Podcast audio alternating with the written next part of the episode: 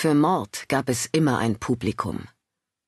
Die Menschen zeigten Entsetzen oder Schadenfreude, Sarkasmus oder stille Trauer, stets aber waren sie von diesem ultimativen Verbrechen derart fasziniert, dass es sowohl in der Realität als auch in der Fiktion regelmäßig ein ergiebiges Thema war.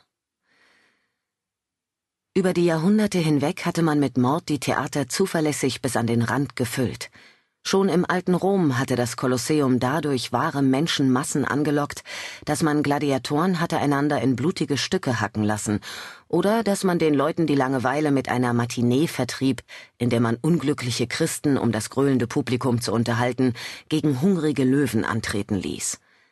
Da der Ausgang dieser ungleichen Kämpfe ziemlich sicher abzusehen gewesen war, hatten die Zuschauer das Amphitheater eindeutig nicht deshalb bis auf den letzten Platz gefüllt, um zu sehen, ob vielleicht zur Abwechslung doch einmal ein Christ gewann. Sie hatten das zu erwartende Ergebnis und all das damit einhergehende Blutvergießen eindeutig gewollt. Anschließend waren die Leute heimgegangen und hatten sich nicht nur darüber freuen können, dass man sie bestens unterhalten hatte, sondern auch, dass ihnen selbst nicht das geringste Leid geschehen war. Durch die Ermordung eines anderen Menschen wurden die eigenen Probleme, die man eventuell hatte, angenehm relativiert. Die Natur des Menschen und sein unstillbares Verlangen nach dieser Form der Unterhaltung hatte sich in den letzten zwei Jahrtausenden nicht wesentlich verändert. Selbst wenn man kurz vor Winterende 2059 nicht mehr Christen gegen Löwen kämpfen ließ, verkaufte Mord sich nach wie vor sehr gut, wenn auch auf eine deutlich zivilisiertere Art. Familien, junge Paare, Schöngeister und Landeier, sie alle standen an den Ticketschaltern Schlange und gaben bereitwillig ihr schwer verdientes Geld aus, damit man sie mit dem Gedanken an Mord und Totschlag unterhielt. Die Ahndung wirklicher Verbrechen, vorzugsweise Mord, war Lieutenant Eve Dallas Geschäft.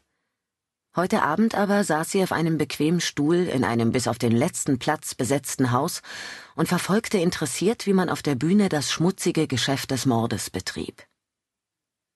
Er war es. Hm? Rourke fand die Reaktion seiner Gattin auf das Schauspiel mindestens genauso interessant wie das Stück selbst.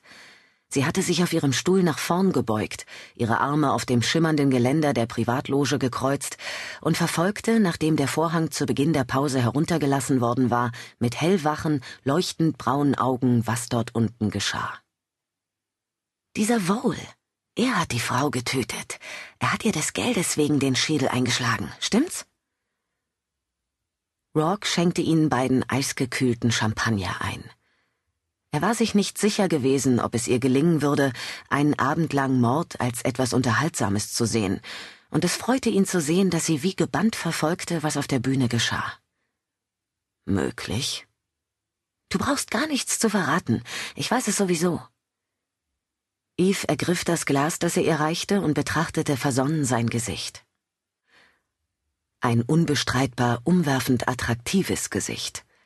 Es wirkte wie von Zauberhand gemeißelt, und die überwältigende maskuline Schönheit seiner Züge rief garantiert im Innern jeder Frau sofortige Sehnsucht wach.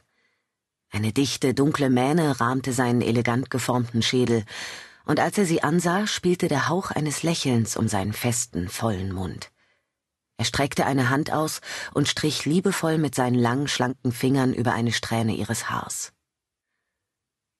Bei einem Blick in seine Augen, seine leuchtend, ja beinahe lodernd blauen Augen, stolperte wie zu Anfang auch heute noch ihr Herzschlag. Es war peinlich, dass sie sich von diesem Mann lediglich durch seinen Blick derart aus der Fassung bringen ließ. Was starrst du mich so an? Es macht mir einfach Spaß, dich anzusehen. Auch mit dieser schlichten Feststellung, gesprochen mit dem ihm eigenen leichten, melodischen irischen Akzent, brachte er sie völlig aus dem Konzept. Ach ja? Sie legte ihren Kopf ein wenig schräg.